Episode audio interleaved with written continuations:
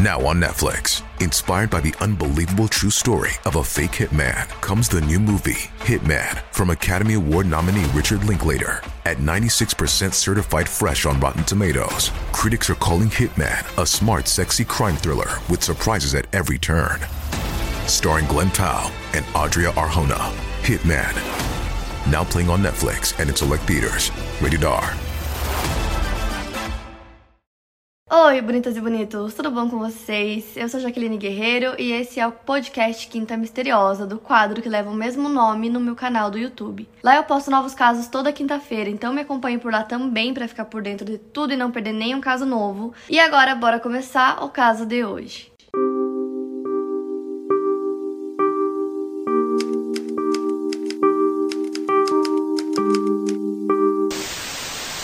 Então, o acidente de Chernobyl ele foi o maior acidente nuclear da história e tudo aconteceu na usina Vladimir Ilyich Lenin, que é popularmente conhecida como Chernobyl, que foi inaugurada em 1977 na extinta União Soviética, que atualmente é território ucraniano. E quando a usina estava em construção, uma cidade vizinha, super perto dali, que ficava a mais ou menos 3 quilômetros de Chernobyl, chamada Pripyat, foi construída e planejada como residência para todos os trabalhadores da usina, que eram muitos, então ela foi construída para os trabalhadores e suas famílias. E a cidade de Pripyat era bem moderna, ela tinha escolas muito boas, hospitais excelentes, e ela também era visualmente muito bonita, a urbanização dela e tal, então era uma cidade ótima para se morar. E um fato curioso é que mais de 90% dos moradores de Pripyat eram todos é, jovens recém-formados da universidade, então eram todos com 20 e poucos anos. Porque como a cidade foi planejada, né, para abrigar os trabalhadores da usina, nem todo mundo queria morar lá e mudar para uma cidade nova e tal, então era muito mais fácil que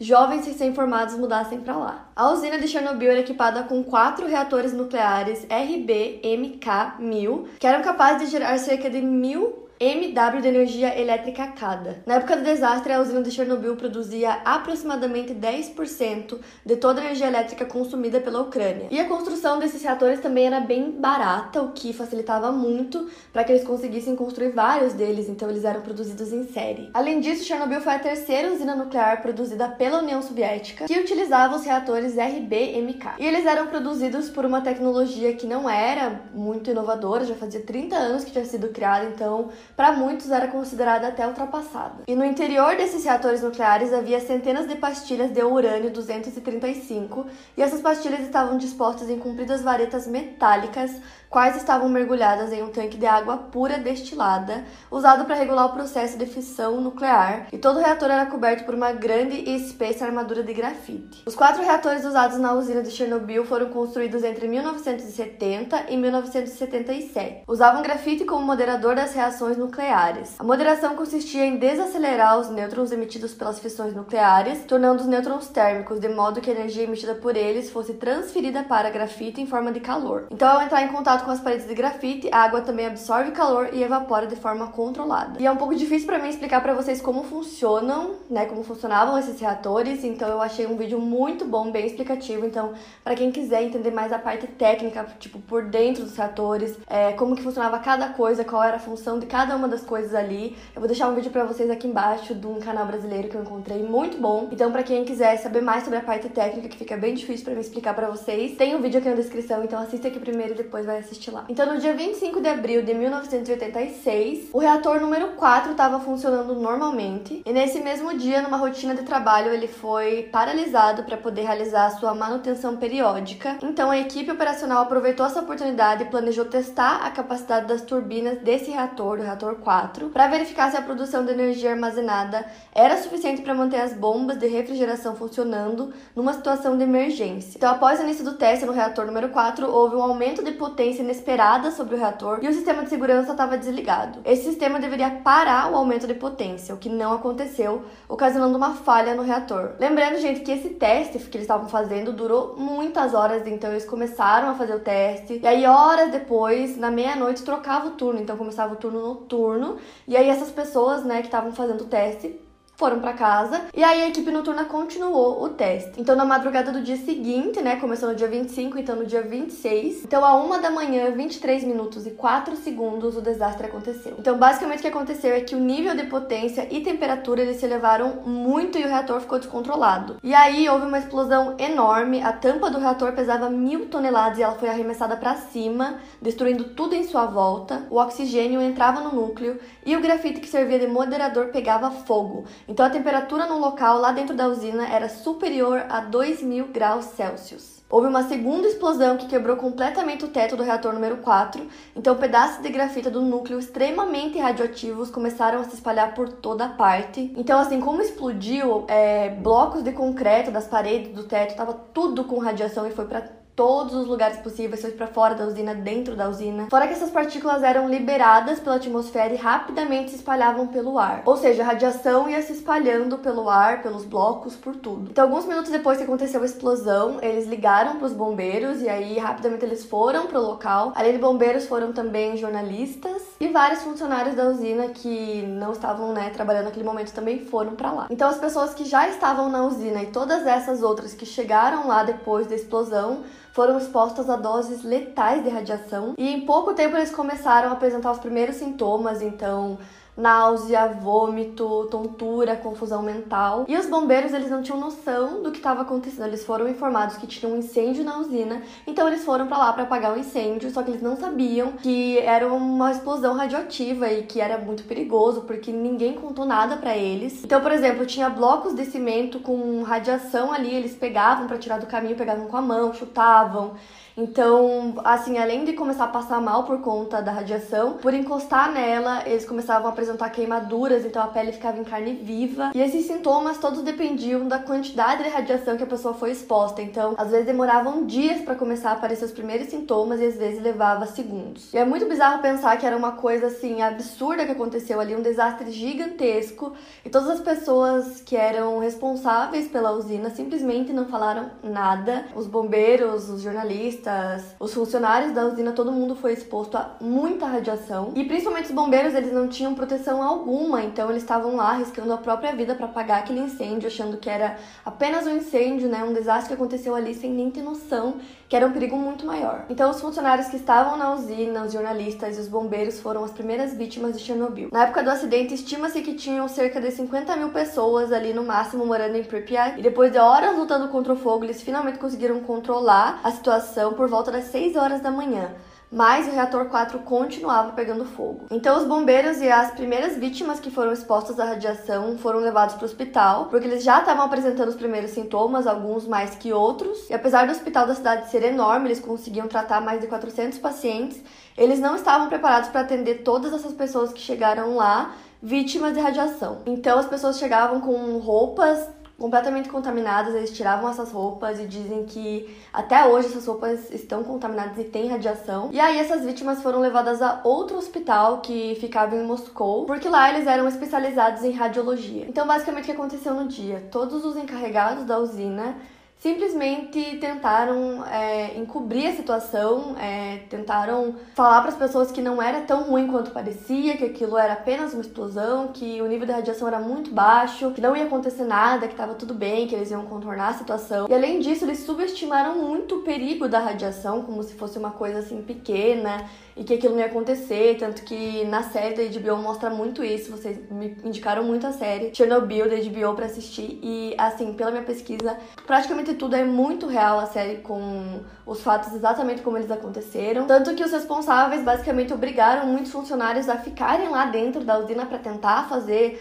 alguma coisa, sendo que todo mundo deveria evacuar imediatamente. É... e não, não foi isso que aconteceu, na série mostra bem. E a impressão que dá é que essas pessoas simplesmente não queriam aceitar é, o desastre que tinha acabado de acontecer e por conta disso eles preferiram esconder a verdade das pessoas, o que é absurdo porque a gente tava falando da vida das pessoas, muitas pessoas morreram por conta disso. E é absurdo, sério, é uma negligência assim que não dá nem para acreditar que isso aconteceu nem faz tanto tempo assim. Então, além de todos os bombeiros e os funcionários que foram mandados para a usina, né, mandados para morrer praticamente, as pessoas que estavam em casa, né, nas suas casas ou que viram é, a explosão de longe, todas foram contaminadas também. Então, no dia seguinte, após a explosão, os moradores ficaram expostos a uma radiação 50 vezes maior do que é considerada normal na atmosfera. Então, naquele ritmo, em quatro dias, a exposição poderia resultar na morte de todos. Todos os moradores de Pripyat iriam morrer por conta daquela exposição. Então, o nível de radioatividade começava a subir todos os moradores de Pripyat tinham que ser retirados da cidade e deixando tudo para trás. Então, para evitar o pânico, as autoridades esconderam a gravidade da situação, disseram que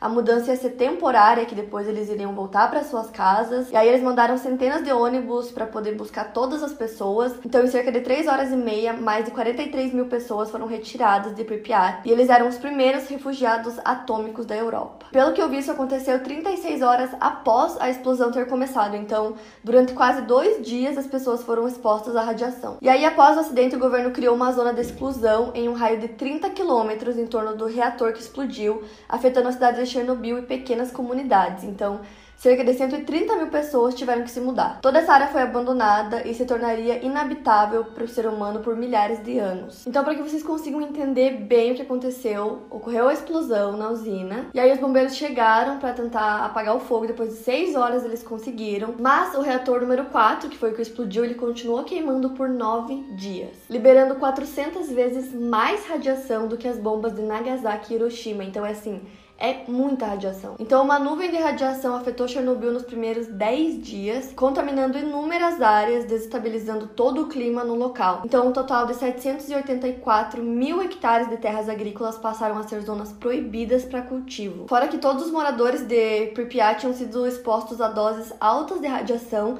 que poderiam alterar a composição do sangue e provocar diversos tipos de câncer. Enquanto isso, o vento começou a levar nuvens de partículas e poeira radioativa para o norte da Europa, afetando uma região de mais de mil quilômetros. Florestas vizinhas foram queimadas por conta da radiação, que também provocou uma queda acentuada na vida selvagem dali. E como o reator continuou queimando por nove dias, foi montada toda uma operação militar gigantesca para conseguir apagar o incêndio. E a solução foi despejar, com a ajuda de helicópteros, toneladas de chumbo e areia para tentar conter o fogo, evitando que a radioatividade se espalhasse ainda mais. No dia 6 de maio, o fogo foi controlado. A maioria dos soldados que participou das missões de emergência morreu por conta da exposição à radiação. Em semanas, as vítimas começaram a surgir nos hospitais com problemas como deterioração da medula óssea e queimaduras profundas pelo corpo. Então, como eu disse, é, tudo dependia é, da quantidade de radiação.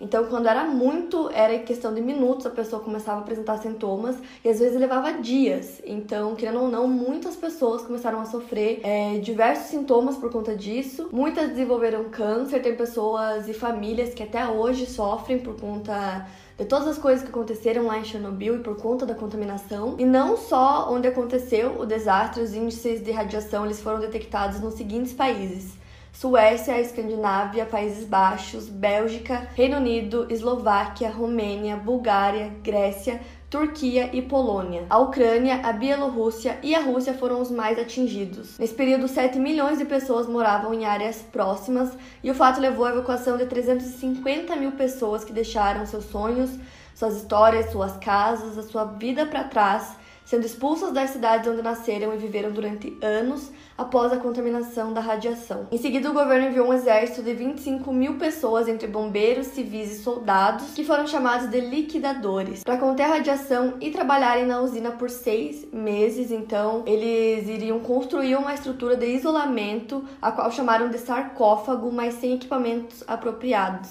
Ou seja, mandaram todas essas pessoas para lá é, para poder né, conter toda a situação, só que elas não estavam com a proteção adequada, o que é ainda mais bizarro. E lembro que Césio 137, que eu já contei aqui no canal, que foi a mesma coisa. É, o governo mandava várias pessoas para lá para fazer a limpeza do Césio e essas pessoas não estavam com as roupas adequadas, né, com a proteção adequada e com Chernobyl foi a mesma coisa. Então, assim, segundo a ONG Chernobyl Union, que presta apoio às vítimas do acidente, 35 mil dos liquidadores morreram por causa da radiação e outros 95 mil apresentam sequelas da alta exposição até hoje. O governo ucraniano estima que apenas 5% dos membros da equipe de resgate e limpeza ainda estão vivos e saudáveis. Então, mais de 30 anos após todo todo o desastre. A zona de 30 quilômetros ao redor da antiga usina permanece fechada. O sarcófago foi feito, né? O sarcófago de concreto. Foi construído em torno do reator para poder tentar controlar a radiação. Então, o novo domo de aço está em construção e ele pretende substituir a estrutura do velho sarcófago para poder permitir que o reator seja um dia desmontado quando a radiação se dissipar. Então, Pripyat hoje permanece como uma cidade fantasma.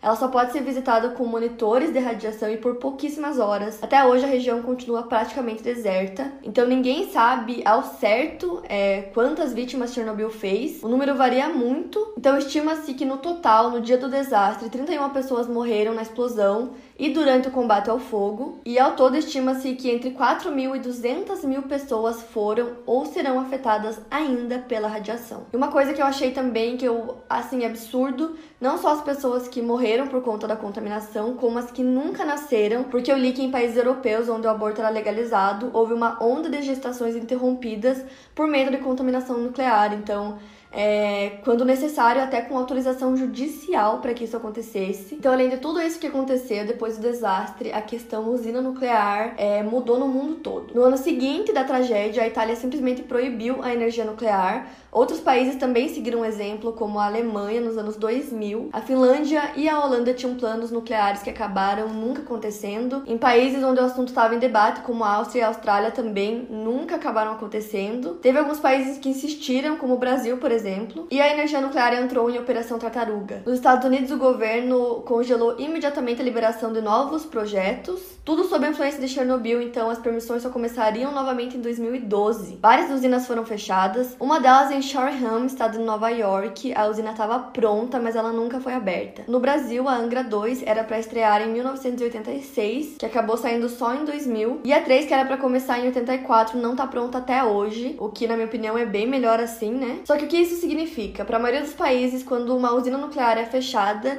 isso significa criar várias outras usinas de carvão ou de gás natural, que está diretamente ligado com o aquecimento global. Isso porque usinas nucleares não soltam gases estufa, mas termoelétricas soltam. Então, segundo o painel internacional para a mudança climática, a geração de energia é responsável por 25% das emissões de gases estufa. Então, muita gente é contra a construção de novas usinas nucleares, da mesma forma que muita gente é a favor. Então, hoje, Chernobyl E Pripyat ainda existem. É uma cidade fantasma, completamente abandonada. Tudo foi abandonado lá, como eu disse. Praticamente a cidade toda ficou contaminada, então as pessoas tiveram que abandonar tudo. Então, as casas com todas as coisas dentro, móveis, roupas, brinquedos, escolas com brinquedo, com caderno, com livros, tudo, gente. Tudo, tudo, tudo foi abandonado e deixado lá. Muitas das famílias que deixaram Chernobyl deixaram seus animais lá, então Durante todos esses anos, os cães continuaram vivendo lá e continuaram se reproduzindo, e eles são cuidados pela ONG The Clean Futures Found. Além de cães, outros animais também conseguiram sobreviver a Chernobyl. E para que Chernobyl volte a ser uma área descontaminada, para que as pessoas possam morar lá novamente, estima-se que vai levar cerca de 300 mil anos. Então hoje é possível visitar Chernobyl, tem algumas agências de turismo que fazem viagens monitoradas e colocam é, as pessoas em um hotel que fica a 40 quilômetros da usina e como eu disse, além dos cães que vivem lá, tem outros animais também, como lobos, viados, gaviões e cavalos selvagens que ocupam algumas partes da área. Por outro lado, a diversidade de insetos diminuiu muito e as aves nativas da região tem cérebro 5% menor do que o normal. O nível de contaminação hoje é irregular, mas em várias áreas ainda alcança 20 centímetros abaixo do solo, o que é suficiente para afetar as raízes das plantas. Na internet tem muitos vídeos de pessoas que foram visitar Chernobyl, é, tem muitas fotos também de como tá hoje, né? A cidade fantasma, com tudo abandonado, parece assim cena de filme, parece um cenário montado, é absurdo. Tem também a série nova da HBO, Chernobyl, que eu indico vocês assistirem porque ela é muito, muito real, condiz muito com o que realmente aconteceu. E ela também foca bastante nas pessoas envolvidas, então é bem legal nessa parte. Hoje eu trouxe para vocês mais o cenário todo e não Foquei muito nas pessoas, mas na série fala bastante. Para mais casos, siga meu podcast aqui no Spotify. Lembrando que os casos novos saem primeiro lá no meu canal do YouTube toda quinta-feira. Obrigada por ouvir, até o próximo caso.